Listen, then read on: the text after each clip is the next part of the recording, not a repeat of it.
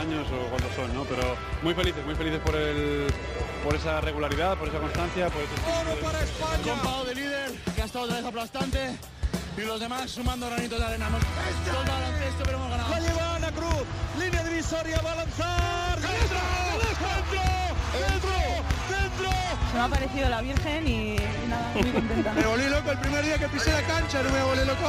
Dije que venía esto, la puta. Lo dije, ¿eh? Dije que venía esto.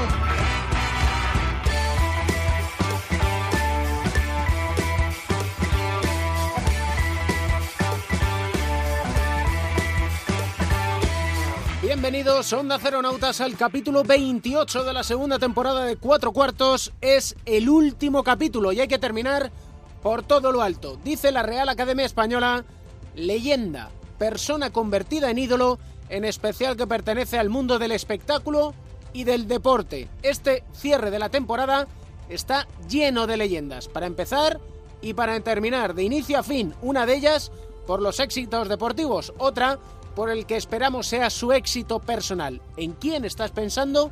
Te voy a dar una pista de nuestro primer cuarto, pues para el último tienes que permanecer a la escucha. Solo te diré que jugamos un uno contra uno con una persona que ha logrado medalla de plata olímpica, reinar en Europa, ser quien más viste la camiseta de la selección española y ser el alma de España. Y permíteme que te diga que Sergio Yul es también leyenda, más allá de por sus logros deportivos, por sus modos, por ser como es. Trey Tompkins pasa por el trago más amargo que una persona puede vivir, el adiós a su madre. Y Yul celebra la décima en el Bernabéu ante miles de aficionados vestido con la camiseta con el número 33 de Trey. Y aún te preguntas, ¿por qué determinadas personas y equipos alcanzan el éxito? Sergio García de Peiro da las últimas indicaciones. Balón al aire. Comienza el partido. El baloncesto se juega en cuatro cuartos. David Camps.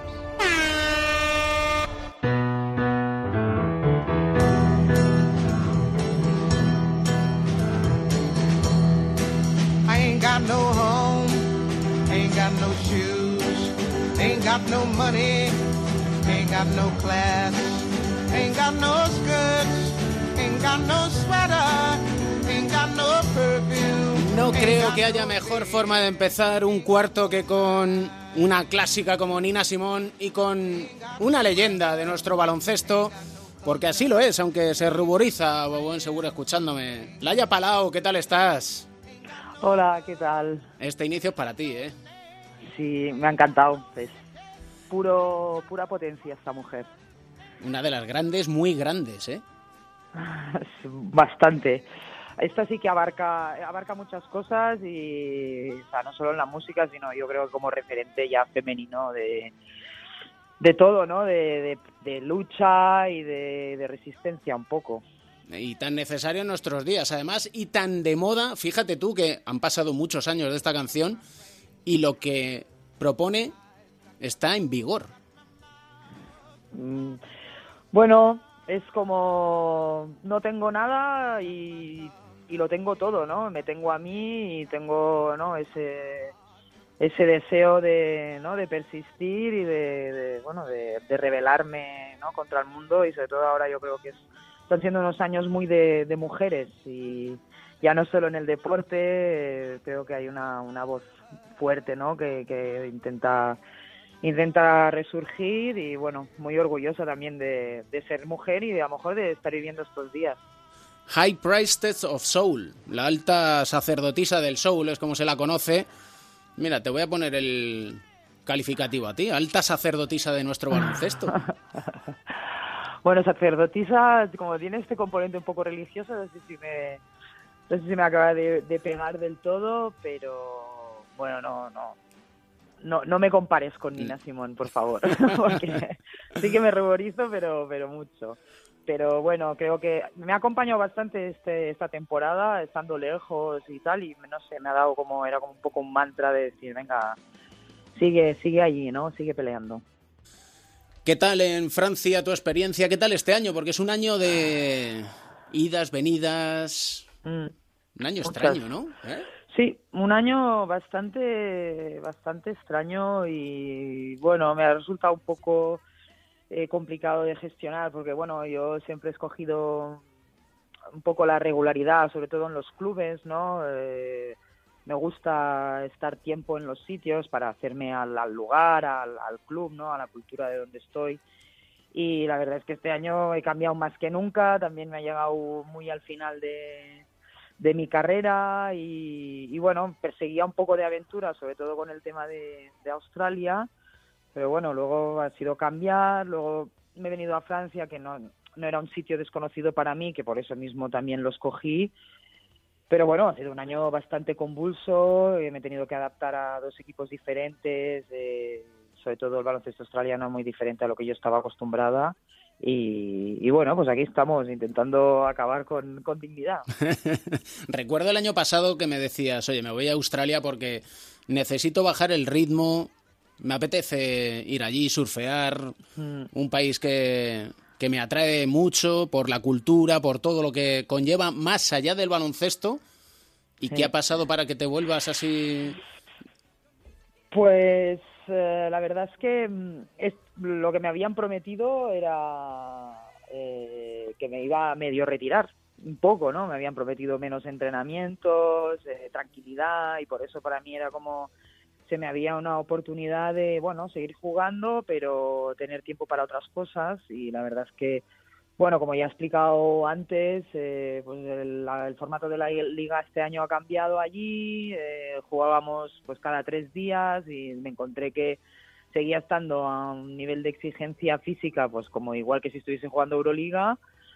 Y bueno, en mi cabeza la verdad es que esto fue un shock porque yo me iba con mi ¿eh? con mi bañador y de repente pues me encontré que no que estaba ahí currando bastante en una liga bastante física y de repente fue como ostras pues para estar haciendo esto aquí a lo mejor prefiero volver a Europa que, que me supone Mm, me supone menos desgaste mental, ni que sea, ¿no? Porque no me tengo que adaptar a tantas cosas, al menos el baloncesto europeo es más mi rollo, y por eso, pues bueno, decidí esto y la decisión también de, de jugar el Mundial, que fue como, si tengo que jugar un Mundial, tengo que ponerme al nivel del resto de mis compañeras de, de la selección, y entonces fue como, bueno, voy a buscar un equipo de Euroliga y seguir a ese nivel para, para afrontar la cita del verano. Y es que no es un Mundial cualquiera, ¿eh? Es que es el mundial de casa.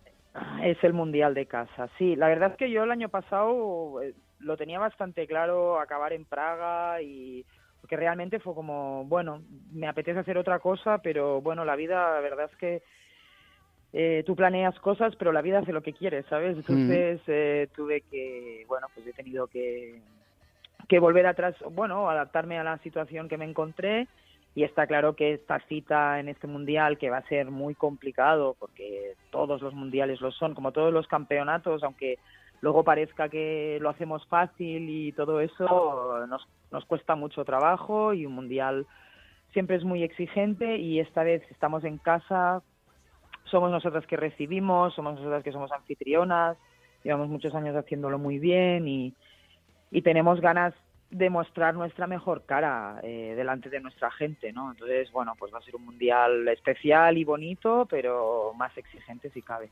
Más exigente todavía, pero yo creo que de exigencia vais sobradas, de autoexigencia. Sí, autoexigencia, la verdad es que, bueno, esto es lo que esto es lo que nos ha dado todos estos años, estos éxitos, ¿no? Porque a pesar de que hayamos sido un equipo que hemos ido ganando y que llevamos una racha muy buena, pues la gente siempre quiere más, ¿no? Y tú lo ves, yo qué sé, pues Alba ha vuelto a ganar otra Euroliga, eh, Ana Cruz ha vuelto a jugar una Final Four, o sea, tienes muchas jugadoras que siguen estando a primera línea de, de fuego y, y que parece que no se cansan, ¿no? No se cansan de ganar, si de vuelto a ganar otra liga, otro, saber que, que, que todas son todas llevan este, este gen de, de, exigirse y de cada año intentar estar arriba del todo lo máximo que se pueda. ¿Somos lo suficientemente justos con vosotras, con el baloncesto femenino? Uh, bueno, en general yo creo ya no es el mundo de, de, de, los reporteros ahora, ¿no? Que estamos hablando de esto, ya no es el periodismo, es, yo creo que es en general ya lo he dicho muchas veces, yo creo que es una, una cuestión de, miras, ¿no? De, de lo que se espera de, de la sociedad, de lo que se espera de las mujeres, eh, de, cómo está todo montado el, chiringuito, ¿no? Eh, y también ya cara al deporte, o sea, no sé si tú estás valorando la exigencia o el esfuerzo que ese, ese atleta está haciendo en cada momento, pues es que en realidad yo me esfuerzo igual que, que Cristiano Ronaldo, seguro, ¿sabes? O sea, yo cada día intento dar lo mejor de mí, pero bueno, también está claro que, que la sociedad es la que es, ¿no? Y pues el fútbol, por ejemplo, está a primera orden, pero bueno, yo lo he dicho muchas veces, ya no es el baloncesto femenino, o sea, está el balonmano, está el, el hockey, está el remo, hay un montón de deportes que de gente que se lo sigue currando cada día y que y que intenta dar el máximo de sí y yo creo que se tendría que valorar por igual. Y eso intentamos, por lo menos algunos. ¿Leíste la carta de Pau Gasol en The Players Tribune en torno a Becky Hammond? Mm, ¿O pues no te ha dado tiempo? No, es que no. Yo la verdad es que estoy, estoy poco de redes, ya sabes, que la verdad es que estoy un poco desinformada. Me quedo yo en mi, en mis esquinitas de mis sitios y, y, bueno, me entero de cosas, pero no. Pero si Pau ha hablado sobre Becky Hammond, me parecen dos personas bastante inteligentes las dos. Seguro que algunas cosas buenas habrán salido. Mira, fíjate que empieza hablando de su padre y de su madre, que el enfermero era su padre, la doctora su madre, y que cuando él decía el doctor y pues muy, muchas personas le decían tu padre, dice no, no, mi padre no, que es mi madre, la doctora, no mi padre, con mucho orgullo. Y dice simplemente un resumen, es que no es una cuestión de si se es hombre o si se es mujer, es una cuestión de conocimientos. Y Becky Hammond puede ser entrenadora de la NBA. Va, pues por supuesto, que no tengo ninguna duda que Becky Hammond, yo aparte he tenido el placer de jugar con, con ella y la desgracia de jugar contra ella también Mm. y me parecía, bueno, pues es que da igual, pero como tantas otras, o sea, yo, Ana Montañana que ahora se ha colado en la CB, bueno, no sé cómo le está yendo, pero no tengo ninguna duda que el baloncesto que tiene dentro es suficiente para, para poder estar en, esa, en ese puesto de trabajo. Simplemente luego está claro que ah, se te tienen que brindar estas oportunidades y tienes que ir a, a, a perseguirlo. Yo también creo que hay una parte de responsabilidad nuestra, de las mujeres, que es las barreras yo creo que nos las ponemos nosotras muchas veces. O sea, tenemos unas barreras, pero también nosotras creo que tenemos que ser eh, consistentes a la hora de, de, acceder a ciertos puestos de trabajo, pero vamos, los conocimientos, ya te digo yo que hay un montón de mujeres que saben de un montón de cosas, o sea, sin ninguna duda. Y en el mundo del deporte cada vez más, y espero que esto sea una cosa que, aunque siempre ha sido un mundo muy de hombres, espero que, que bueno, que cada vez haya haya más uh, haya más puestos uh, ocupados por mujeres. ¿Qué tipos de barreras dices que os ponéis muchas veces? Bueno, porque en nuestra educación también esto ha sido así. O sea, esto es una cosa que yo creo que, que, que se transmite, ¿no? Y, y, yo creo que estamos en un momento que, bueno, las cosas intentan cambiarse, pero pero en, dentro nuestro no, no, se nos educa muchas veces para esto, para ir a perseguir puestos de trabajo de, de mucha responsabilidad o que te alejen de la, de la vida familiar o, no, ¿sabes? Yo, por ejemplo, tengo la edad que tengo, tengo 38 años y yo tenía muy claro que toda mi vida iba a... que quería jugar a baloncesto y que esto era lo primero, ¿no? Pero bueno, esto está claro que me, me deja, no he tenido tiempo de montarme en una familia, que, que me da igual, ¿eh? No, no voy a hacer ahora destapar aquí mis intimidades, pero pero bueno, no, no, es tan, no es tan sencillo esto, ¿no? Hay mucha gente que, que le cuesta um, compatibilizar las dos vidas y llega un momento que, que, bueno, que tiene que dejar su vida profesional a lo mejor de lado. Y bueno, estos son cosas que escogemos, ¿no? Que cada una tiene que escoger pero bueno, no digo que la familia sea una barrera que nos impongamos, pero muchas veces es como que que a lo mejor no tenemos esa decisión o esa persistencia de decir, no, no, es que yo quiero eso, quiero esto por encima de todo, ¿no? Y, y, bueno, pero yo creo que las mujeres que quieren algo realmente están allí, cada vez yo lo veo más, que hay más mujeres que, bueno, pues la Merkel dirige uno de los países más potentes de Europa, ¿no? Con lo cual, pues sí, hay cada vez mujeres que, que bueno, que, que son valoradas y que han tomado estas decisiones con respecto a su vida. No sé si nos educan demasiado en lo políticamente correcto, ¿no? En no te salgas de la línea, no vaya a ser que seas el extraño. Bueno, y en las mujeres yo creo que esto aún eh, es muy está muy vigente está, ¿no? De, Mm. de- de, bueno, de pórtate bien, sé una buena chica, ¿no? Sí. Eh, cuando en los chicos nunca eh, tienes que ser un buen chico, o sí, ¿no? Pero no es esto lo primordial. Y en- yo creo que en el ámbito de las mujeres mu- aún mucho es así y es una pena porque da igual, yo puedo ser buena chica y, y, bueno, y ser independiente o ser una mujer fuerte o decidir no tener familia o pero bueno, estas son cosas que, que se tienen que ir rompiendo poco a poco y, y bueno, y cada una yo creo que tenemos que responsabilizarnos un poco de esta parcela de lucha, ¿no? Sí, y de libertad de elección, que cada cual haga lo que quiera para ser feliz en la vida, que es lo fundamental, que seamos felices y que respetemos lo que tenemos alrededor, que eso yo creo que es la máxima diaria. Como por ejemplo respetar que vengas a Girona y dos años más. ni más ni menos. Bueno, esto de, esto de dos años más, sí, la verdad es que se ha dicho que, que son dos años. Yo, la verdad es que pienso que va a ser pues uno y veremos y uno más uno, ¿no? Más que bueno, Girona sí que ha querido eh, trabajar con esta, ¿no? Con esta visión de futuro. Yo también digo, a ver, tengo 38 años, tendré 39 cuando llegue allí. Eso de ofrecer eh, contratos largos a esta edad, a mí también me parece un poco un poco arriesgado, aunque vamos, yo, yo me encuentro bien, pero pero bueno, estoy muy contenta, estoy muy contenta de, volver a casa, estoy muy contenta aparte de, de la respuesta un poco que he recibido de la gente y a lo mejor justamente porque este año mío ha sido tan convulso y tan tan viajero, eh, pues precisamente por esto he decidido volver un poco, ¿no? Porque yo siempre había dicho que quería acabar fuera, que quería acabar eh, eh, jugando Euroliga y, y bueno, la verdad es que cuando se me, se me brindó esta oportunidad fue como pues pues sí, mira, mira, me apetece volver, me apetece estar cerca de los míos y también me apetece estar eh, instalada en un sitio y empezar a también abrir puertas un poco, ¿no? Para lo que va a ser mi vida después del baloncesto, que esto es algo que obviamente está bastante a la orden del día en, en mi vida y creo que es un muy buen sitio para, para empezar a hacer todo esto. ¿Y tienes pensado ese día después, cuando... Ah, bueno, tengo algunas ideas, eh, sí, pero mm, no, me quiero engañar a veces, pero realmente el baloncesto eh, ocupa mucho mi vida, ¿no? Entonces, eh, sobre todo cuando estoy a estos ritmos de o estaba en el extranjero, ¿no? O que, que bueno, que tu vida es eso y gira en torno de esto, entonces un poco mi plan es volver un poco, estar cerca de, de, mi gente y, y bueno, que se me puedan abrir a lo mejor otras oportunidades y estar en contacto y que, que bueno, que a lo mejor mi, mis, mi mirada se, se abra un poco, ¿no? Hacia otras cosas, aunque bueno, yo sé que luego seguiré jugando, estaré, jugaremos FIBA Cup, el ritmo será alto, habrá una liga española eh, con mucha exigencia y, y que bueno, estaré centrado en esto, pero bueno, me, me siento un poco más, ah, más con más facilidad de, de bueno, de, de abrir un poco otros horizontes.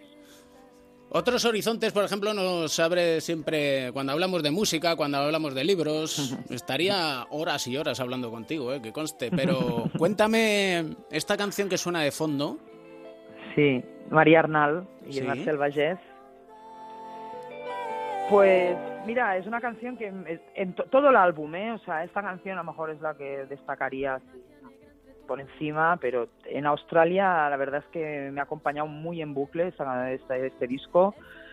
Bueno, es otra mujer que es otra voz eh, femenina que creo que, que, bueno que, nos hace falta en todos los ámbitos de, ya sea culturales o deportivos y aparte de tener una voz extraordinaria pues me parece que, que bueno que reivindica mu- muchas cosas mm, incluso esta manera no de tú que vienes a rondarme que se llama la, la canción pero bueno habla también de un punto de vista muy de de las mujeres, ¿no? De, de, de una fuerza ya también en las relaciones íntimas, ¿no? Que esto también siempre ha sido una cosa como muy escondida, ¿no?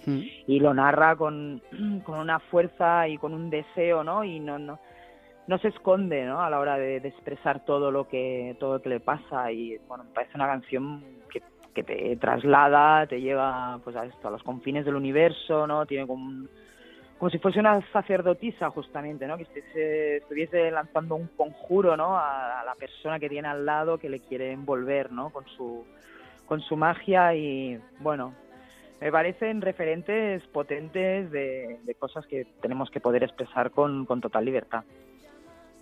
Yo creo que es el mejor cierre posible. Fíjate que me habías dicho otra canción, pero esa va a sonar en el segundo cuarto. La vamos a dejar ahí guardada, ¿vale? Si, si te parece, porque Sí. creo que has descrito a la perfección lo que es esta canción, lo que es esta charla y lo que es la vida en general, ¿eh? Sinceramente. La verdad es que es un placer porque, bueno, ya lo hemos dicho, ¿no? El baloncesto hemos hablado, pero bueno, como de Raskis, ¿no? Como excusa un poco para, para poder hablar de todas las cosas. En realidad para mí todo va muy unido y hay que, hay que ponerle fuego y pasión a todo lo que se haga, sea lo que sea. Y yo pido una cosa, y este es un llamamiento a todos mis compañeros de la profesión, y es que por favor, cuando llegue el momento de la selección española en verano, no le insistan a Laia Palau con que si este va a ser su último campeonato o no. Por favor, déjenla tranquila, que disfrute, porque si ha firmado en Girona, quién sabe, dos años, dos años es 2020, en 2020 ¿qué hay? Pues está Tokio y son los Juegos Olímpicos y serían tus cuartos y entonces que no te retire nadie más que tú, por favor. O sea, que cuando a ti te dé la gana, ¿eh? Vale, será cuando a mí me dé la gana. Eso espero, porque te lo has ganado con creces después de tantos y tantos años amando el baloncesto. Es un honor, de verdad, Laia, y un auténtico placer, en serio. Muchas gracias, David, me, me cuidas un montón. Lo que nos cuidáis vosotros y sobre todo lo que nos contagiáis vosotras, que es siempre ganas por seguir luchando, ganas por seguir mejorando y ganas por ser los mejores. Y en esas estamos. Así que un besazo enorme. Muchas gracias, un abrazo y nos vemos en verano. Corren con el morro en llamas, el fuego baila y tú cantas. Las mareas, me sigues al trote. Gloria al Deca campeón, Gloria Blanca, Gloria al Real, marcador final, Real Madrid 85, Fenerbahce 80. Es un regalo muy grande para nosotros. Felicitaciones de las grandes, ¿eh? porque es que el año ha sido que ahora mismo tiene que salir toda la emoción, ¿no? Sí, la verdad que sí, pero hemos, hemos venido con mucha confianza, con dos bien puestos en la, en la pista y ha sido lo importante. Ah, Venimos ayer, le ganamos al, al mejor equipo de la temporada y ahora le ganamos un gran Fenerbahce. Tú que vienes a rondarme,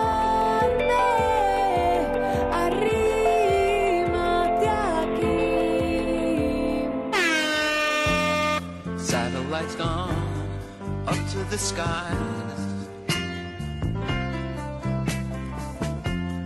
Things like that drive me out of my mind. Es el último bloqueo y continuación de la temporada. Veamos cómo están preparados Pepe Catalina y Joe Llorente, los analistas de este bloqueo y continuación. Joe, Pepe, ¿qué tal estáis? Muy bien, muy bien. Fenomenal. Hola, por un lado bien de estar aquí otra vez y por otro lado pues qué rápido se ha pasado el tiempo que ya es nuestra última oportunidad de, de estar juntos en esta sección. Al final parece mentira, pero pasa el tiempo volando, ¿eh? Se nos ha ido volando, pero bueno, ya está. Que nos quiten todo el disfrute que hemos tenido a lo largo de estos meses. Y el disfrute con la décima Copa de Europa del Real Madrid, con el triunfo en la Euroliga en Belgrado, que yo os voy a dejar a vosotros que dejéis encima de la mesa vuestra impresión y sobre todo los nombres que salen reforzados de la gran actuación que vimos del conjunto de Pablo Lasso. Bueno, comenzaré yo. Yo creo que el Madrid ha hecho una, una gran competición. Y eh, bueno, luego ciñéndonos a los partidos, yo creo que el Madrid ha jugado muy bien. Ha, hecho una táctica de desgaste, sin importarle demasiado cómo iba el, eh, a Lasso, sin que le importara demasiado cómo iban los partidos al principio. Él ponía en marcha su maquinaria para ir desgastando al rival, desgastándole y al final pues ha terminado apuntillándolos a, a los dos, al CSK y al Fenerbahce. ¿Por qué? Pues yo creo porque tiene la plantilla más, más larga y que con menos presupuesto que otros, pues ha conseguido distribuirlo mejor. En cuanto a los nombres, digo los nombres o le doy paso a Pepe. Pues vosotros jugáis, aquí... Venga, dale, Pepe, que si no estoy yo mucho rato hablando, luego hablamos de los nombres. Aparte de, de reconocer el gran mérito que ha tenido el Real Madrid, hizo una Final Four muy difícil, porque era una Final Four para ellos en las que se ha enfrentado a CSKA y Fenerbahce, que son los dos mejores equipos de la actualidad y que les dominó a los dos. Yo creo que el que principalmente ha reforzado es el de Pablo Lasso, que ha llevado tácticamente a su equipo en los dos partidos de una manera admirable, en el que ha encontrado eh, respuestas en cada momento para lo que era más eh, positivo de cara a su equipo a la hora de poder vencer los obstáculos y poder disminuir y minimizar las virtudes del rival. El día que juega contra el Fenerbahce sabe responder a un auténtico maestro en lo táctico como ha sido Garadovic y que había preparado cosas. Lasso creyó en lo suyo y lo que hizo es no ajustar a lo que, a lo que presentaba Obradovic, sino presentar alternativas. Cuando Obradovic iba con, con, pequeños que podían hacer daño, pues él en vez de ajustar con pequeños apostó por los grandes, consiguió equilibrio en su equipo. Creo que ha sido el equipo que más equilibrado ha jugado interior y exteriormente hablando, cuando normalmente los tres equipos tienen su peligro, sobre todo en posiciones eh, exteriores, porque además juegan muy abiertos y le ha dado además eh, un papel y una importancia a todos sus jugadores que al final han, han conseguido cada uno tener un, papel eh, fundamental, ¿no? Y para ganar este tipo de campeonatos no solo es los que ya estamos todos un poco acostumbrados a que sean los principales protagonistas, sino que yo considero que en este tipo de citas los actores secundarios son los que acaban marcando la diferencia.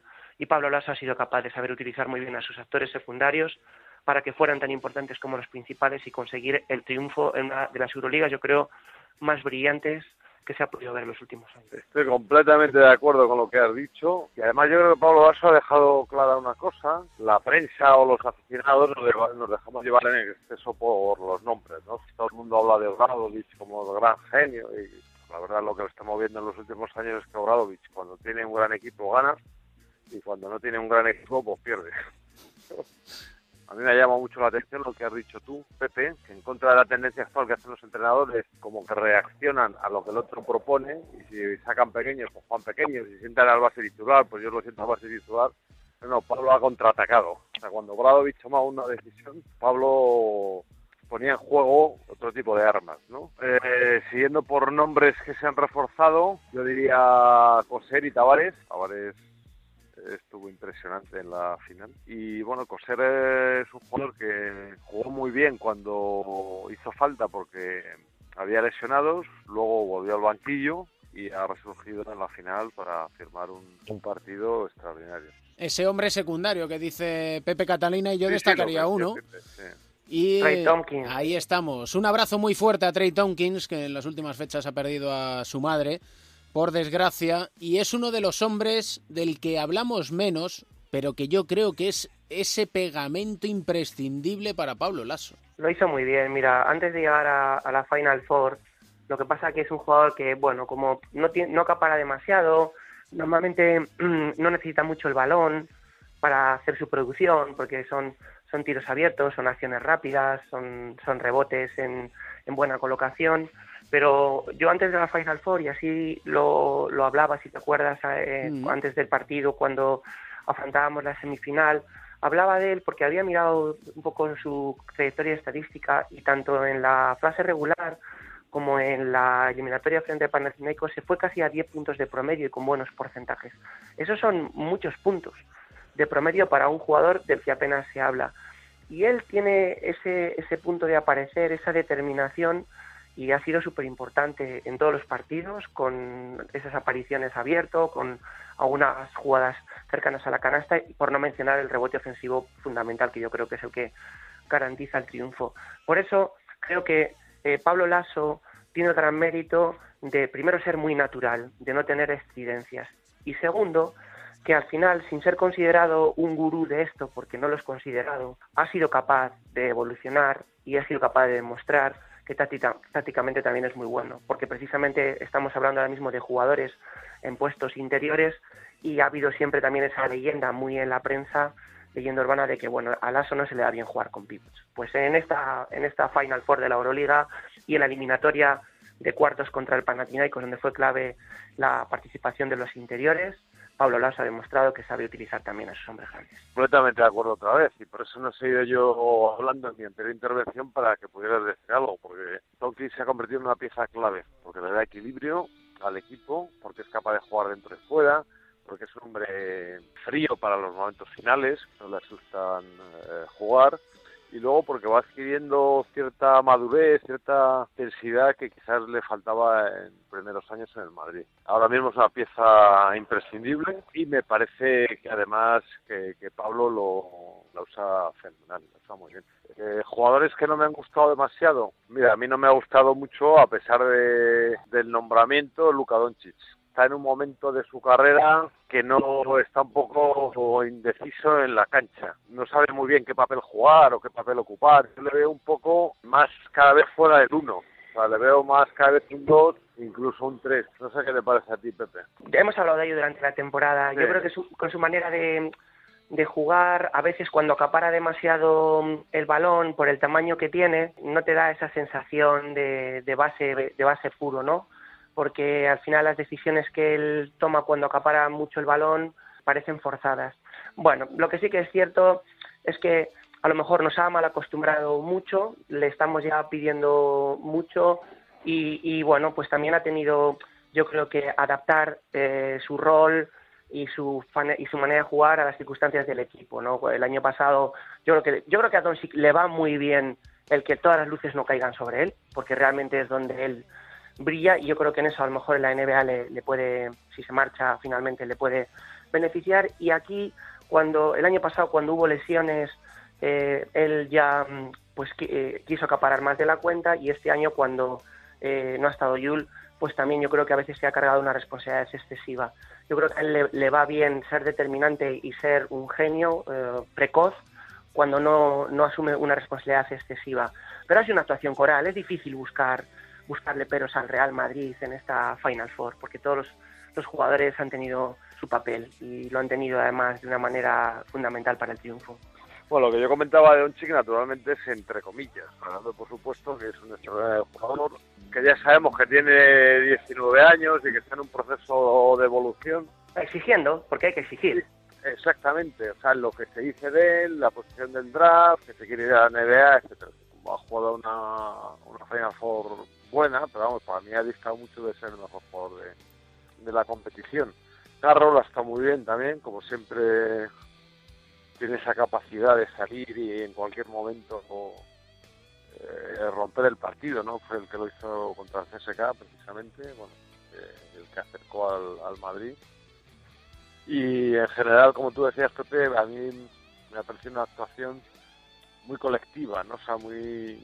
muy Sí, muy- porque, porque el año pasado que dijimos que en algún momento pues eh, Pablo no, no utilizó o, o se olvidó de Felipe Reyes, Felipe ha tenido su papel, Rudy ha tenido sus momentos, Campazo en momentos puntuales, aunque salía una lesión y era el que más difícil lo tenía, eh, Ayón en el juego interior, es decir, uno por uno todos han encontrado su, su posicionamiento. Y lo de Tavares tiene mucho mérito, no era un partido fácil para un jugador tan grande. Para- no, no, para ni, ni el primero ni el segundo eran partidos fáciles para un jugador tan grande. no, ha estado, ha estado muy bien, ha estado muy bien. Ha, a estado fenomenal.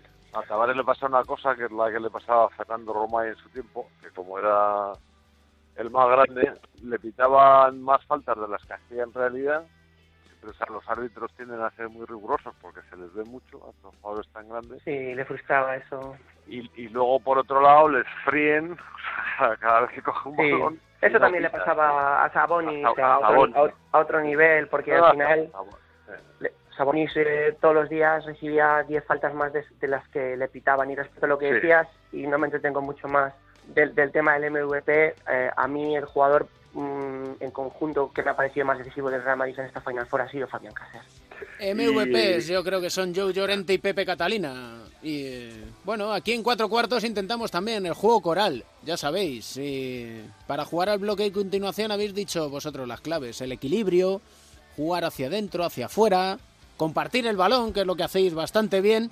Y lo que quiero para terminar este bloqueo y continuación esta segunda temporada es que digáis un deseo. Pues que sigamos la próxima temporada. Ese es mi deseo, lo hemos pasado muy bien. Eh, nos permite charlar de baloncesto, que es lo que nos apasiona, y además pues nos permite tener alguna comida de vez en cuando, o que esto es fenomenal. Esto no hay quien lo supere. Aparte de, ese deseo de, de continuidad por lo que supone y por el privilegio que, que para mí es estar con vosotros, eh, yo el deseo que tengo es que, y ya, sé que es pedir muchísimo, pues que hubi- hubiera un poco más de orden y concierto en el entendimiento de todas las instituciones, ligas eh, y entes que están Eso- a- es cargo del baloncesto, porque necesitamos que, que todo vaya mejor, pues como a veces hablamos, ¿no? En, en un juicio un, un medianamente buen acuerdo es, hay que dar, hay que darte por contento, no es a lo mejor lo que tú quieras eh, ni tampoco lo que quiera el otro y estaría bien que algún día pues la FIBA, la Euroliga, la ACB y la Federación Española de Baloncesto en lo que nos toca más directamente pudieran ir todas un poco de la mano y el baloncesto no fuera precisamente mala noticia siempre por todas las desavenencias que hay entre ellos. En lo que a mí respecta, en lo que está en mi mano, deseo concedido. Luego lo otro, pues ya veremos, Pepe, porque ya veremos. Muy difícil. Es muy difícil, pero no imposible y siempre hay que tener esperanza. Lo que ha sido es un auténtico privilegio para mí, escucharos un verdadero placer durante todo el año. ¿eh? Igualmente, un abrazo. Igualmente, un abrazo.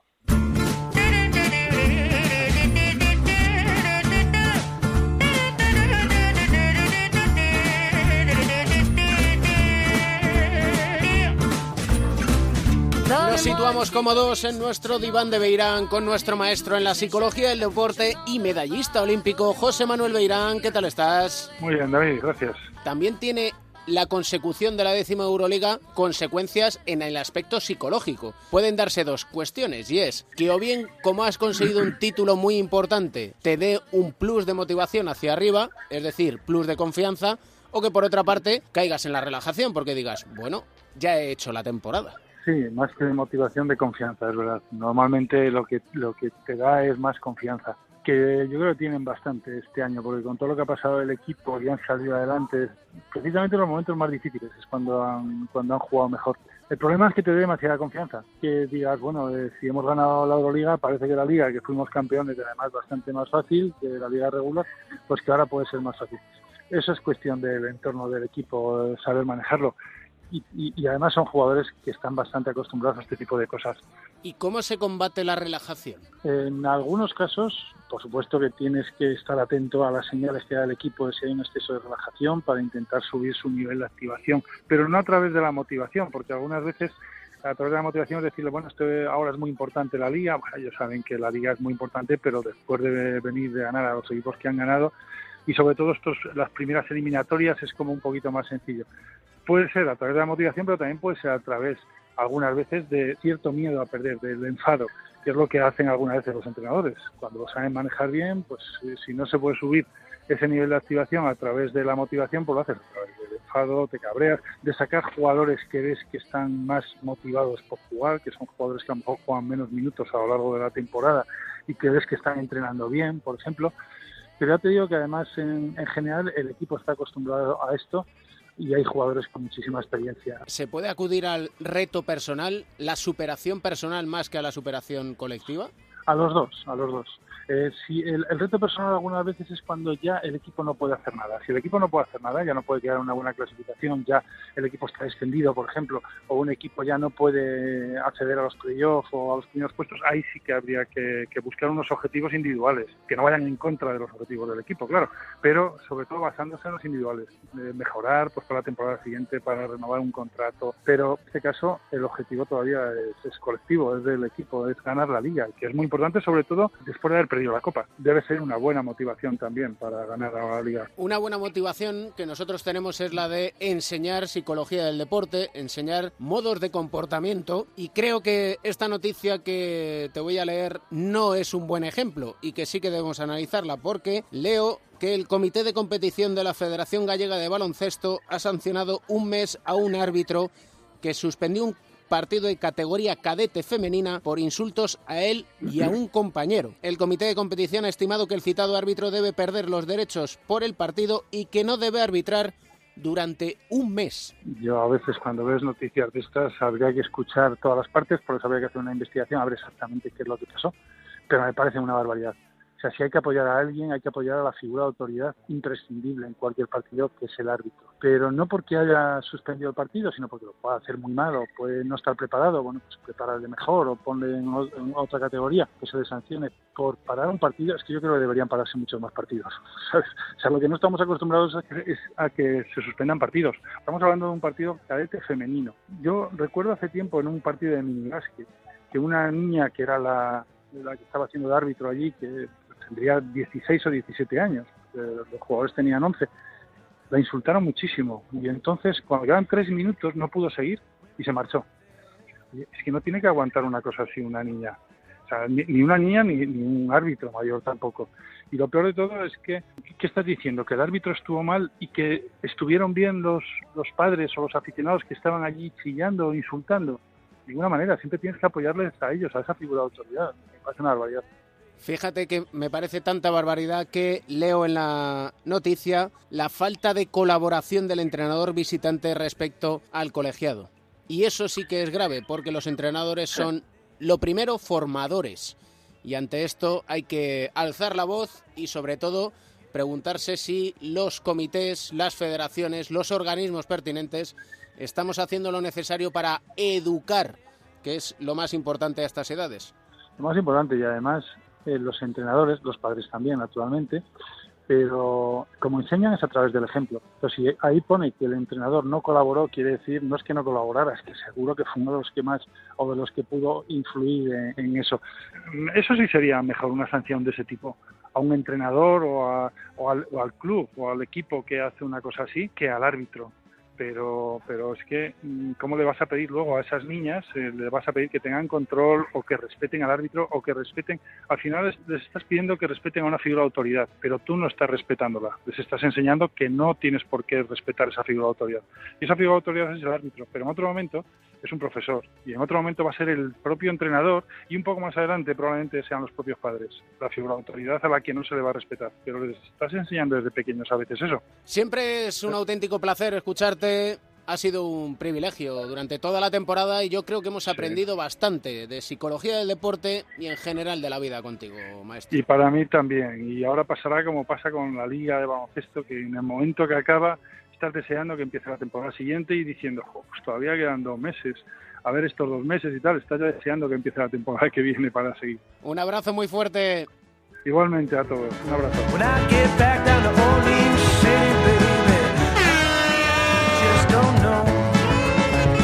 Aquí viene Luca Doncic, viene a buscarle. Loca, que quiere una foto este señor. Hace tres años era pequeña. Eso era, eso era. ¿Cómo, ¿Cómo hacemos para que se quede, presidente? Nada, no hay, no hay, él ya es mayor para saber lo que es mejor para, para él y para el Madrid.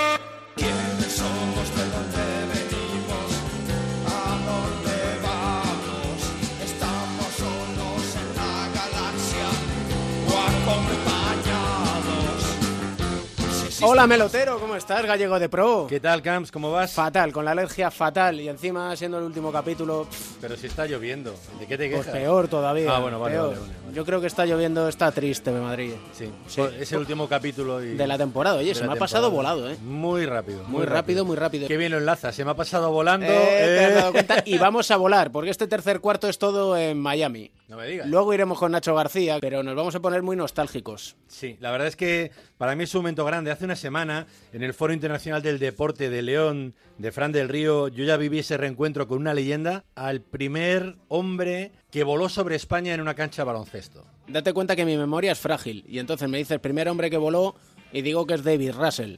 No, más atrás. Te hablo de Essie Hollis. Oh.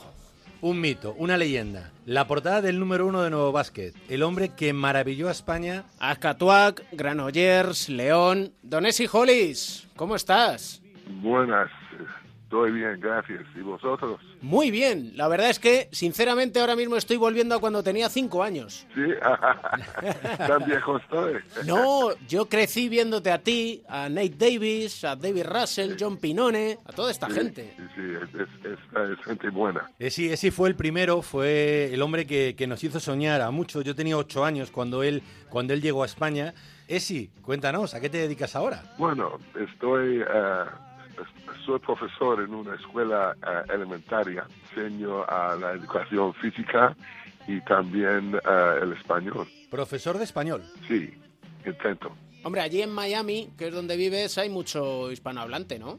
Sí, sí, eh, lo que pasa, no vivo en Miami, Miami, vivo como 40 minutos eh, al norte de Miami, en un sitio que se llama Fort Lauderdale. Es una ciudad y parece que es la, la misma ciudad de Miami, porque no cambia nada. Hay mucha gente, eh, la escena no cambia, pues es, es casi igual. Bueno, decir que eh, él llegó a España en el 77, Gasca lo trajo para el Ascatuat. En principio el Ascatuat de aquel año fichó a un americano, Ken Beasley, 2'17, pintón, y, y- y ficharon después un alerito, entre comillas, se llamaba Esi Hollis. Eh, ¿Quién se quedó, Esi? Bueno, yo, esto era, era porque yo jugaba en a muchos sitios eh, en la cancha. Podía subir el balón, podía hacer de, de poste, metía puntos, ponía tapones, ponía, ponía- hacía un poco de todo. En aquella primera temporada, 862 puntos, 39,18 por partido, Camps, es todavía el récord de nuestra liga. 39,18. Sí, bueno, son muchos puntos. Sí, estaba un poco alucinado yo, yo mismo, porque hacía las mismas cosas ah, en los Estados Unidos, pero durante este, este verano había mejorado mi tiro, había mejorado mi, mi manejo del balón y, y haciendo las cosas que me gusté a mí, me gustaba a mí. Entonces, bueno, me salían bien las cosas aquí en España. Me da la sensación que a día de hoy se empieza a jugar un poco como jugabais vosotros, ¿eh? Sí. Sí, bueno, ya- sabes ah, que los americanos tenemos un estilo nuestro, bueno, y aparte de eso, yo creo que ha cambiado un poco el baloncesto en cuestión de el espacio en la, en la cancha, porque nos ha venido de los, eh, de los europeos que ya estamos tirando más tiros de tres. Yo en, mi, ah, en mi- mis últimos años empecé a tirar tiros de tres y bueno, con un poco de práctica también salía bien. ¿Por qué se le llamaba el helicóptero? Sí, hay dos versiones, uno que puedo contar y otra que no. Cuéntala que no El- puedes contar.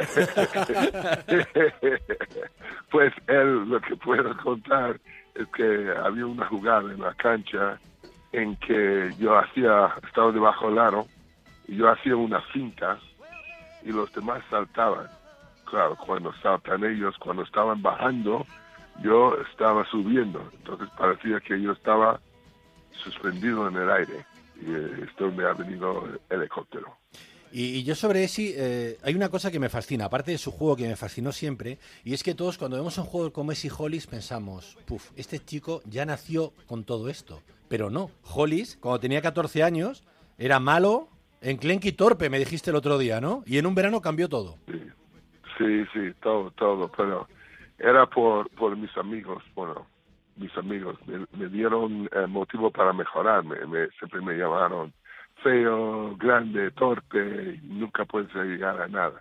Entonces, eh, en vez de, de estar llorando y, pensando que, que igual son, está- estaban hablando de la verdad, pues yo me fui a la cancha de baloncesto alrededor de mi casa todos los días, desde las 8 de la mañana hasta las, la 1 de la madrugada. Y así eh, jugué un total en este verano a tres temporadas.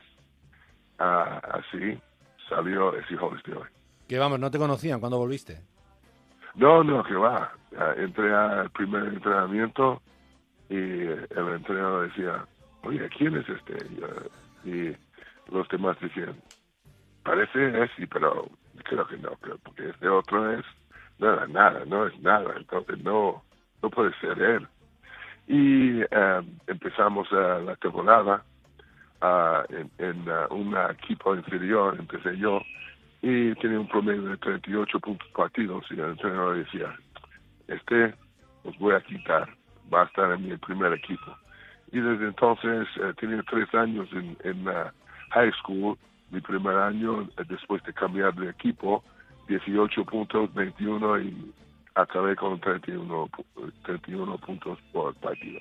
Y yo me pregunto, ¿cómo alguien tan espectacular y tan bueno como tú no acabó o no tuvo éxito en la NBA? Bueno, eh, yo igual yo soy como mi hijo. Mi hijo también ah, es es un maestro de baloncesto. Él tiene todo el conocimiento del baloncesto, pero no tuvo nunca la oportunidad de poder enseñar sus ah, sus tesoros. Digo, Eh, pues es cuestión de, de quién a quién conoces en, aquí en los Estados Unidos conocí a unos eh, amigos míos, pero tampoco tenían la fuerza para meternos a, a mi hijo en, eh, en lo que era el baloncesto. Cuando empecé yo a jugar eh, después de, de estar en España, pues eh, fui con el equipo de, de los Detroit Pistons y había un eh, entrenador allí, igual lo conoces, Dick Vitale, Sí. y, y él tenía dos o tres jugadores que quería meter a empujar para, para enfrente, ¿eh? entonces yo no era uno. Aunque jugaba mejor, jugaba más puestos, pues lo suyo era los suyos. Lo cierto es que aquí Mel se le tiene un cariño extraordinario. De hecho, todas las personas con las que hablas eh, dicen, ese Hollis era buenísimo, no ha habido otro como él, pero como persona era todavía mejor persona que jugador, lo cual es muy complicado. Y yo quiero que nos cuentes, Esi, hablamos de ello el otro día, la anécdota de la ropa de la bolsa sucia, de, de- uy, la- de la bolsa de la ropa sucia, ¿te acuerdas? Sí, me acuerdo. Ese Hollis era la no- estrella de aquel equipo y pasó esto.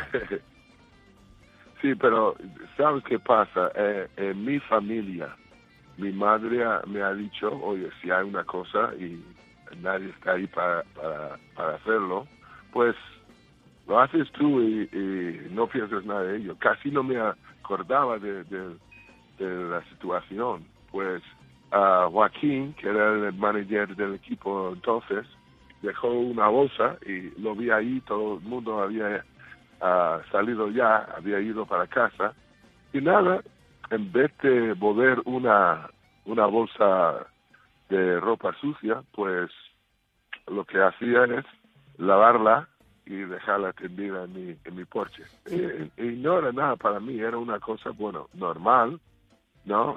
Yo creo que cualquier persona hubiera hecho, ¿sabes? Vamos, ¿te imaginas a un americano ahora de la CB haciendo eso? No, lo que no me imagino es muchos americanos hablando español. Eso también. Que eso también echamos mucho de menos, la integración, ¿verdad? Sí. Sí, bueno, eh, eh, gracias a mis amigos, unos amigos como Josu Pérez y eh, Fernando Martínez, que acaba de morirse hace eh, el año pasado. Esta gente, con muchísimos más, eh, me, me ah, hicieron español, ah, como, se dice, ¿no? Porque ah, con ellos estaba hablando y, me corrigieron y aparte de eso eran muy buenos amigos Ah, pero toda la familia no just, no solo los jugadores de- del, del equipo pero sus sus familias y sus primos sobrinos y todos me, todos me cuidaron como como yo si fuera familia Como en cuatro cuartos, que somos una familia, familia. siempre intentamos acordarnos de dónde venimos para saber hacia dónde vamos y siempre hablamos de identidad. Pues Esi Hollis daba identidad a esta liga andesa, a esta liga ACB, antes la Liga Española de Baloncesto, porque Y- era un espectáculo.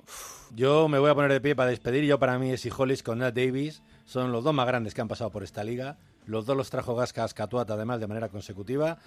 Y para mí hoy un placer cerrar con ese Hollis. Un auténtico orgullo y privilegio poder charlar contigo, Esi, y nos alegramos que seas feliz, porque eso es lo más importante en la vida. lo más importante y es un honor cada vez que, que me llama alguien de España porque sé que eh, es muy difícil acordar de un, de un hombre y hay muchos jugadores y, y todas las gracias a vosotros. En la tercera temporada te vamos a volver a llamar, porque queremos que nos cuentes cosas de los 80. Muy bien, estaré aquí.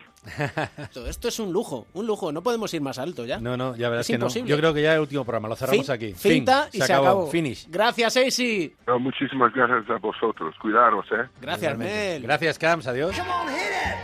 La la conexión en Miami con Nacho García, Binesport, ¿cómo estás? ¿Qué tal, señor Camps? Muy buenas. Estoy un poco triste, ¿eh? No me sí, se nos, se nos acaban los cuatro cuartos, ¿eh? Ay, pero siempre estarán disponibles durante todo el verano en los podcasts, siempre se pueden volver a escuchar. Eso es cierto, mira. y No había cuando- pensado por ese lado. Cuando empiece una tercera temporada, pues ya se nos quitará la morriña. Alguno ya Tercera está temporada. de vacaciones hace tiempo de los jugadores españoles en la NBA. ¿Qué hacemos? ¿Les ponemos nota? Pues me parece bien, ¿no? Porque como estamos terminando, eh, hay que mm, valorar, ¿no? Yo creo que en general ha sido una temporada buena para, para los españoles. Así que vamos uno a uno si quieres. Tú, tú me dices, venga, ¿por cuál empezamos? Por José Calderón. Aquí somos de- del club del gourmet. Hombre, claro. Para empezar es el que más lejos ha llegado, con lo cual ya con eso le tenemos que poner buena nota. Es verdad que está en duda su futuro, ¿no? Eh, acaba contrato, vamos a ver dónde, dónde termina. Yo creo que podría estar muy vinculado su futuro al de LeBron James, por la relación que tienen y por eh, no solo eh, personal, sino también profesionalmente hablando, por lo que, cómo se entienden y, y la tranquilidad que le transmite a, a LeBron. Fíjate, cuando tuvo que intervenir, él hizo bien su trabajo, por eso digo que yo creo que tiene que estar tranquilo, porque luego el tiempo que le hayan dado, eso no lo puede controlar él, ¿no? Pero eh, el que más lo ha aprovechado y el que más ha sacado buenos minutos cuando se los han brindado ha sido él. La nota se la vas a poner tú, pero claro, ¿qué, qué hablar de Ricky Rubio? Ricky haciendo un juego de palabras, yo creo que ha entrado en perfecta armonía ¿no? con, con el jazz eh, de, de Utah. Fíjate que, que parecía complicado, ¿no? Después de tantos años en, Minnesota, pero yo creo que ha encontrado su lugar en el mundo, ¿no? Eh, no solamente por el cambio de equipo, también evidentemente porque ya eh, toda esa época tormentosa y horrible, ¿no? Que tuvo que pasar por todo lo que pasó con su mamá, por todo lo que ha ido eh, sucediendo en el tema familiar. Por suerte ya está más tranquilo, está más maduro, con unos cuantos tatuajes más, con el pelo más largo, eso también es verdad, ¿no? Que le ha dejado huella.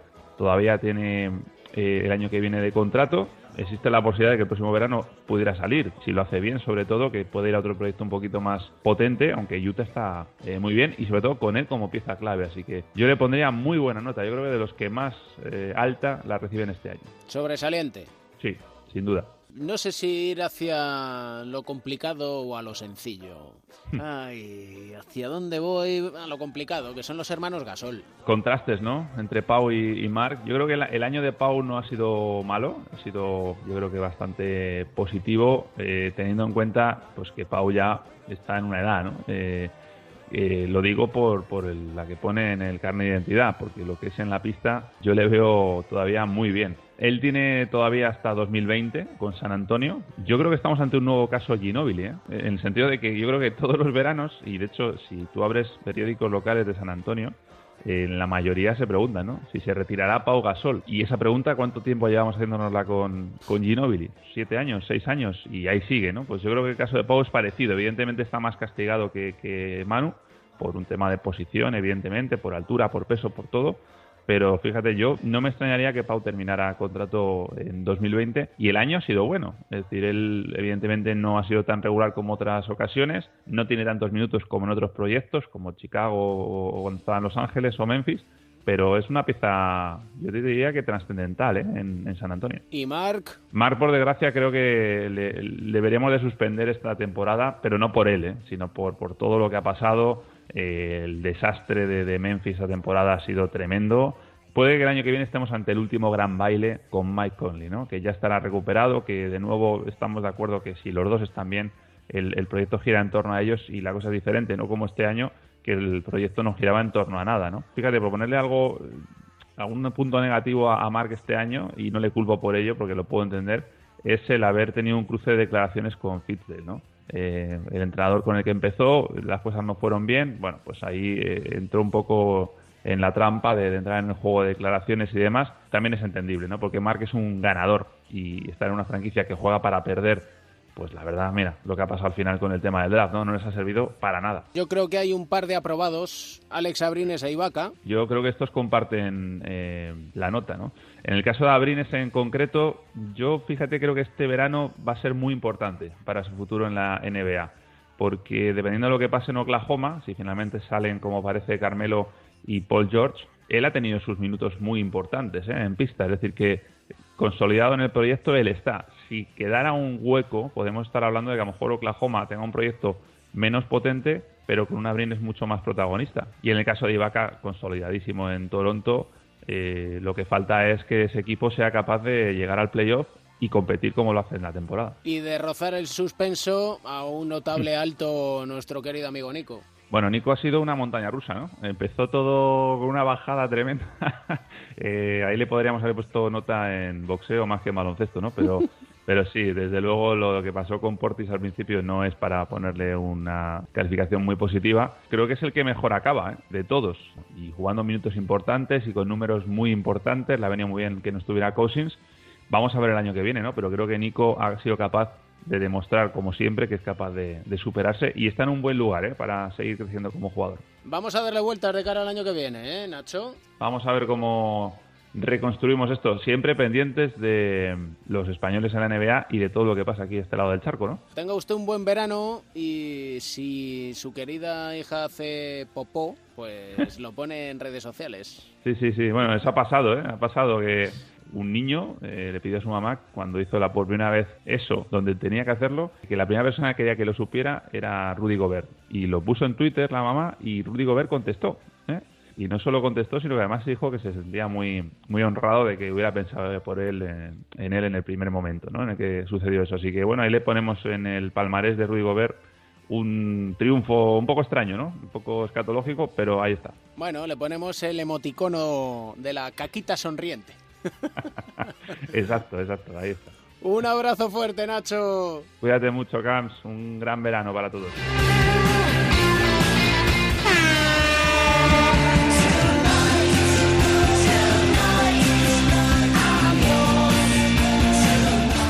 Game stolen by Rozier. Three on one break for Boston. Rozier to the basket. Oh, blocked by James. He did it again. Cleveland! This is for you! Oh! LeBron.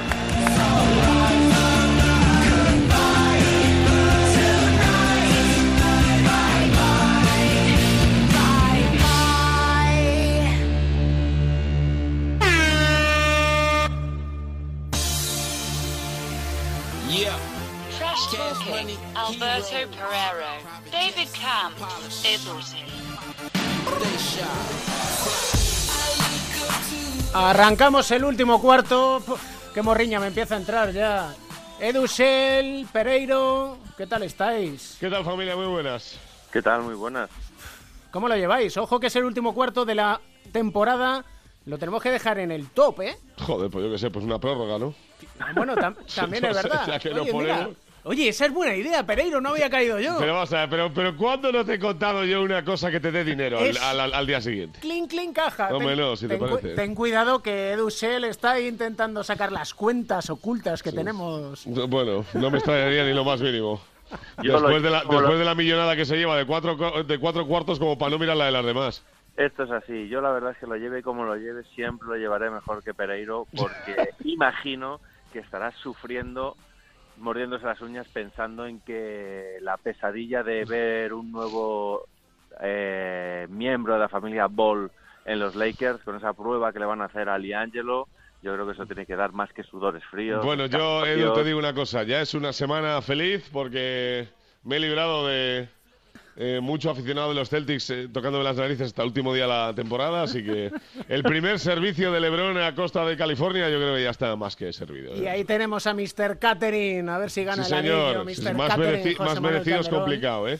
Estar es- en una final de la NBA. Buah, ya te digo, pero lo que no va a hacer Alberto Pereiro a estas alturas en el último programa es morderse la lengua con la familia Ball, ¿verdad? Pues no, porque después de que se le diera un toque por eh, los comentarios a raíz de la rotación con eh, Lonzo Ball a, a Lavar Ball por criticar a, Luke Walton al entrenador, yo no sé si en que eh, Gianni Bass o Pelinka o Magic Johnson eh, les faltan ciertas neuronas a ciertas horas del día, que es cuando les han debido comer la cabeza, porque eh, se ha aceptado dentro de el pre-workout que hay de los jugadores eh, fuera de draft o elegibles en el draft para esta ronda y los que vienen del extranjero a Liangelo Ball como jugador del Vitautas para hacer una prueba del, con Los Ángeles Lakers la, antes de eh, la elección definitiva del- de la elección que tiene Los Ángeles, que hay que recordar que es el 25 de la primera ronda y que han bajado mucho las pretensiones de los años pasados. Eh, parece ser que habría algún que otro jugador que estaría muy en la agenda de Lakers para ese puesto, pero ya el hecho de que el padre se salga con la suya metiendo al segundo de tres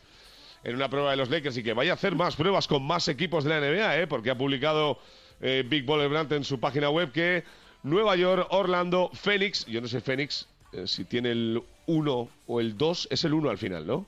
Sí, sí, sí. Vale, tiene el uno. 1 y ¿qué va a entrenar con... eh, ¿Con eh, Luka? con con, con, eh, con Liangelo Ball pa- para ver si le sale el 1 o cómo va el tema este. O sea, un tío que llega a Lituania y lo primero que se hace es un 0 de 8, pues oye... No sé, vamos a tener paciencia, pero la comedura de tarro de este auténtico imbécil que tenemos eh, como cabeza de familia de los Ball, pues parece que llega a ciertas instancias de los Lakers que deberían estar pensándose otra cosa antes que hacerle pruebas por condescendencia a la familia, ¿no? Hay y, y que siempre ver. digo lo mismo, el mérito que tiene Alonso, ¿eh? Sí, sí, sí, el porque es mérito que tiene Alonso normal que de la no familia. abre la boca para nada. O sea, que es que es un escándalo, pero bueno. Es el único chico Sí, sí. sensato de la familia. Le leí el otro día al padre que quería que ganaran mil millones de dólares. Este hombre Sí, está... nada, pues, escucha, pero cuando él quiera. Claro. Sí, eh, sí, a ver, al final, eh, esto es como lo que hace el señor Edusel. Este saca pasta de todo esto. Y saque una pasta que ni te lo crees. Si, si él es lo que nosotros pensamos, "Mira, que tiene más tonto. Pues esto es como el padre de Neymar, que todo el mundo le dice, mira que tiene más tonto, pero cada vez que se mueve a un sitio se lleva 40 kilos. Pues eh, igual el fallo es nuestro, ¿eh? Y no de los demás. Papá de Mateo, el rincón de Mateo. Sí que necesitamos todo ese dinero para investigación, ¿eh, Edu? Sí, como todos los que sabemos, por los que hemos pasado por esto, sabemos que la única vía que hay para acabar con el cáncer infantil, que sabes que cada día se diagnostica en España, mira, un nuevo caso de leucemia cada día en España, leucemia infantil, son 1.400 casos de cáncer infantil al año en España y la estadística te dice que cada día fallece un, un peque por cáncer infantil, ¿no? Y la única forma que hay de acabar con esto es apoyando la investigación, cosa que hemos hecho la semana pasada con Penélope Cruz, otorgando la quinta beca de investigación en el Hospital de La Paz, rumbo a un ensayo clínico, y con una campaña que hemos lanzado que se llama El presente es un regalo.com, en el que le pedimos a la gente que firme para que el gobierno eh, dedique más fondos a acabar con esta lacra de, de enfermedad, porque es la única vía que tenemos para acabar con esto. E investigar, investigar, investigar. Así que animamos a toda la gente, a toda tu mil millonaria audiencia de cuatro cuartos, que entre en el presentesunregalo.com y que deje ahí una firma para, para acabar con el cáncer infantil. El presente es un regalo.com y nuestro protagonista, nuestra protagonista para cerrar temporada es un regalo para nosotros también, Edu. Hombre, un lujazo, una auténtica crack dentro y fuera de, las canchas, un ejemplo de superación, un ejemplo de, de vida, un ejemplo de, de ver las cosas, ¿no? Un ejemplo de, de no parar pese a las dificultades, de encontrarte una barrera tras otra y de ir superándola y siempre con una sonrisa, eh, matando a ese bicho, ¿no? Que, y que su lucha es nuestra, es nuestra lucha. ¿Y de quién se trata? Bueno, de Carlota, a ver si digo bien apellido, Ecusquiza, se llama, una auténtica crack de, de la pelota, del mundo del balón naranja y de filosofía de vida. Así que un auténtico lujazo tenerla aquí de prota de cuatro cuartos. Lo que no sé es si sabe dónde se mete. Hola, Carlota. No, no, que no, que no, que no lo sabes, querida, ya te lo digo yo. Bueno, de, momento el apellido lo ha dicho muy bien, ¿eh? Eh, bueno, pues ya está. Pues mira, es, es la primera impresión. Luego mejoramos, luego no mejoramos nada. ¿Qué tal estás? Lo primero. Bien, muy bien, muy bien. La verdad es que muy bien. Ya volviendo a trabajar poco a poco y cogiendo un poco de ritmo. Volviendo a trabajar, que no solo es el baloncesto, porque también eres fisio. Sí, soy fisio. El baloncesto, bueno, ahora he tenido una pequeña recaída y lo he tenido que volver a apartar temporalmente porque, bueno, el cuerpo no, no tampoco me da para más, pero bueno, trabajar y eso ya he vuelto a ello y, y poco a poco pues recuperando un poco mi vida. Que es lo que queremos, recuperar tu vida, esa recaída, hay que luchar contra ese bicho que dice Edu. ¿Cómo te ha servido el baloncesto? ¿Cómo te está sirviendo? Pues bueno, yo el baloncesto me lo puse un poco como meta. Yo sabía que, que me iba a sentir bien, curada o no curada, pero bien conmigo misma y bien con la enfermedad en el momento en el que yo pudiera volver a jugar, porque ahí iba a sentir que, que iba a poder conmigo, que no me iba a parar. Entonces, bueno, siempre me lo he puesto de meta, siempre lo he puesto como un objetivo, poder volver a jugar en todas las recaídas que he tenido y ahora en esta última contra la que estoy luchando, pues me lo vuelvo a poner de objetivo, volver a jugar la temporada que viene y, y volver a sentirme jugadora de todas, todas. Y Carlota, la camiseta esa que has lucido de lado izquierdo, lado débil, ¿viene por la, la película? Sí, es lado izquierdo, lado fuerte, es de la película de Titanes y bueno, es una película que siempre me gustó, es un lema que, que siempre me ha acompañado y que en estos últimos años pues se ha convertido en mi, en mi lema de vida y en mi, y en mi inspiración para animarme y bueno, lo llevo conmigo a todos los sitios. Siempre decimos que, que lo mejor que hay es poder celebrar la rutina, ¿no? Eh, que Sí. mucha gente da por sentado muchas veces las cosas y las das por as- las asumes que las cosas son las que son ¿no? y que ahí las tienen que pasar pero nunca nos damos cuenta de lo importante que es poder celebrar esa rutina de- del día a día no Carlota Sí, hay veces que no te das cuenta de lo que tienes hasta que lo pierdes y, y bueno, nos pasamos la vida queriendo cosas y pidiendo y luchando por cosas por conseguirlas y no te das cuenta que la mayor parte de la felicidad ya la tienes. Y a mí es lo que me ha pasado. Yo he estado más de un año de baja sin poder hacer nada de nada de nada, con quimioterapias, con tratamientos muy duros, ingresada y demás. Y me he dado cuenta que lo único que quería era volver a mi rutina. Fuera mejor o fuera peor, pero volver a trabajar y volver a tener mi vida. ¿Hasta qué punto te das cuenta de eso, de lo que estás contando ahora? De que un día normal, eh, no sé si has tenido, pues yo que sé, el primer día que volviste a coger de, mira, me voy a levantar por la mañana porque sé que voy a la, a la clínica a hacer mi trabajo. O eh, has dicho antes, me he puesto el básquet como meta. Pues el día que veas que está cerca, o sea, ¿hasta qué punto te levantas por la mañana y cuando tienes todas esas pequeñas cosas que antes, pues, pues me puede pasar a mí o cualquiera? eh, de- dice, bueno, son normales porque son parte de mi día a día. eh, te empiezas a dar cuenta de que son mucho más grandes de, de lo que no valoramos casi ninguno.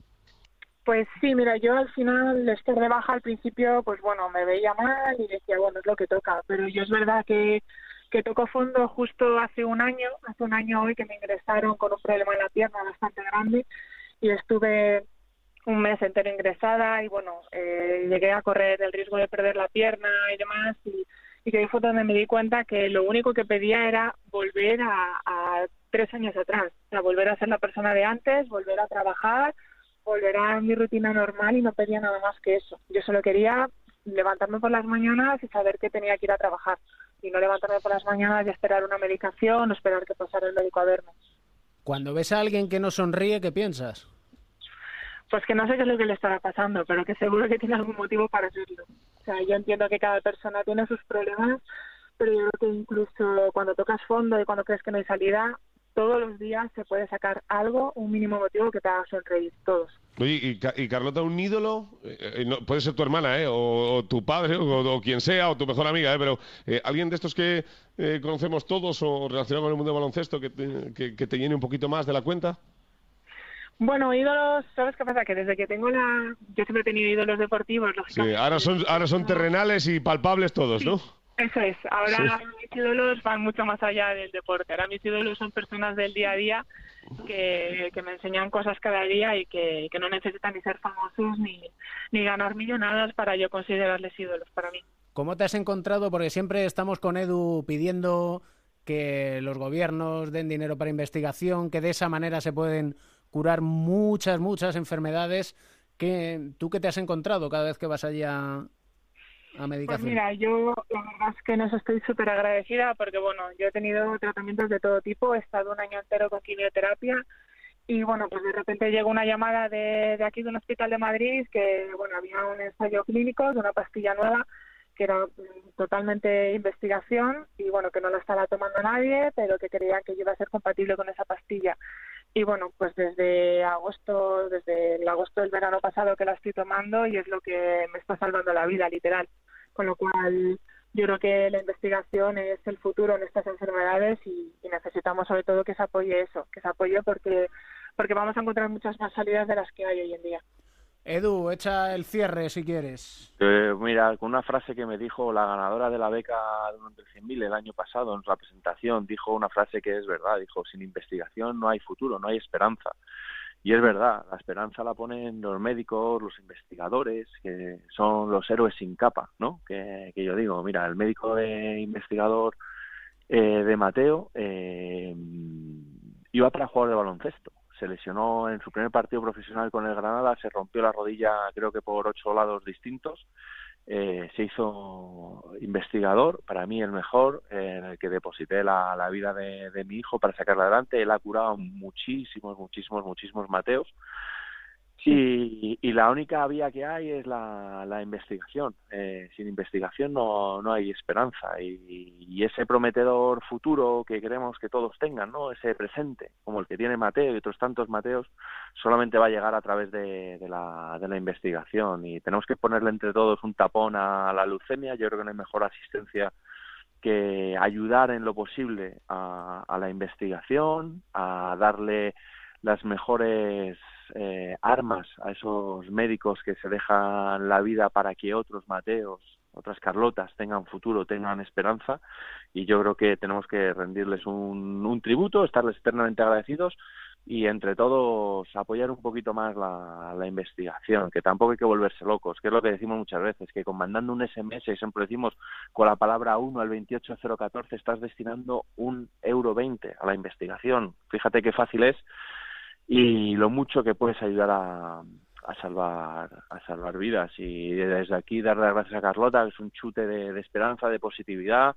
y una lección de vida como la que nos dio hace poco Asier no con sí Asier de la iglesia con... de ba- bailar bajo, Bajo la lluvia, sí señor. Baila con esclerosis múltiple. Y es que es así, ¿no, Carlota? Hay que, hay que buscar cada día un buen motivo para, para seguir hacia adelante y sobre todo para que de esto de rendirse nada, ¿eh?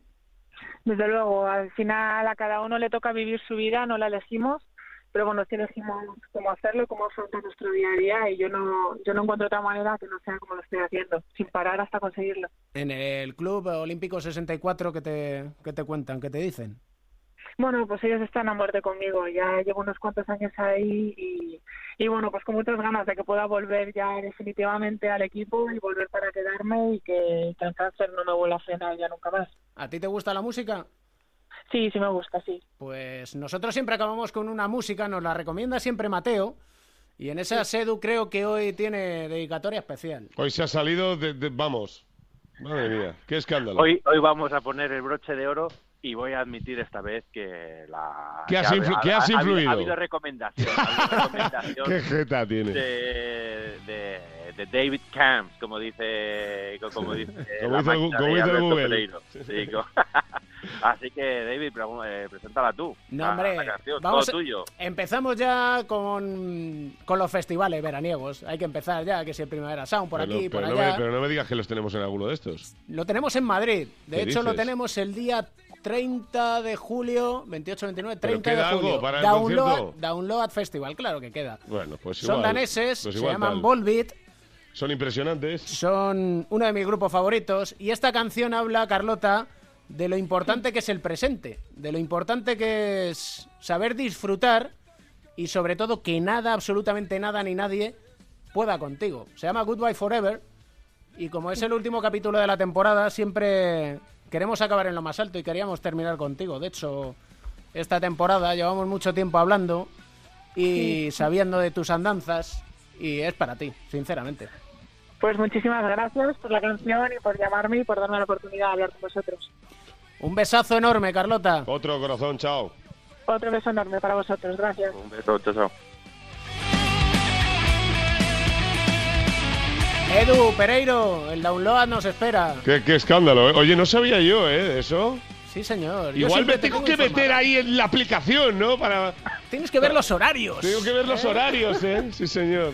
Es época de, de daros las gracias, señores. Sí, sí, eso. Bueno, Hemos terminado bien. ¿eh? Yo creo que... Yo creo que este año eh, hemos tenido días maravillosos, ¿eh? Mejor, pero es que ahora ya mejor no lo podemos hacer. Hemos tenido días de... De, de que, de que nos De quiten, radio, de que nos quiten el 5%, ¿eh?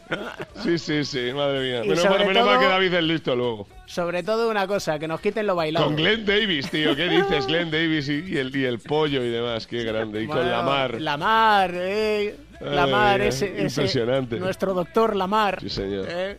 Queremos que el terapeuta... El terapeuta, muchas tardes de gloria la se- el año que viene. La Impresionante. temporada que viene. Ten cuidadito que este vuelve por donde menos te lo esperas. Señores, Un beso enorme, un chao. privilegio. Adiós. Chao, chao. Un abrazo, chao.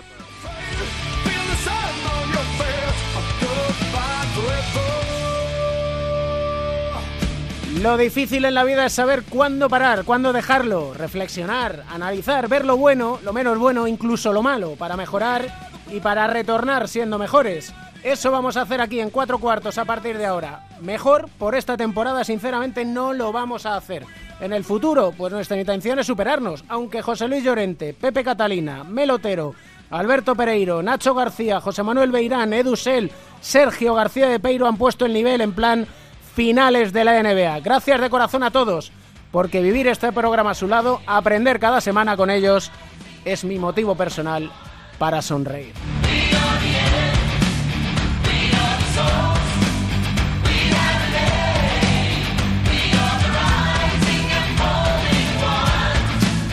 El baloncesto se juega en cuatro cuartos. David Camps.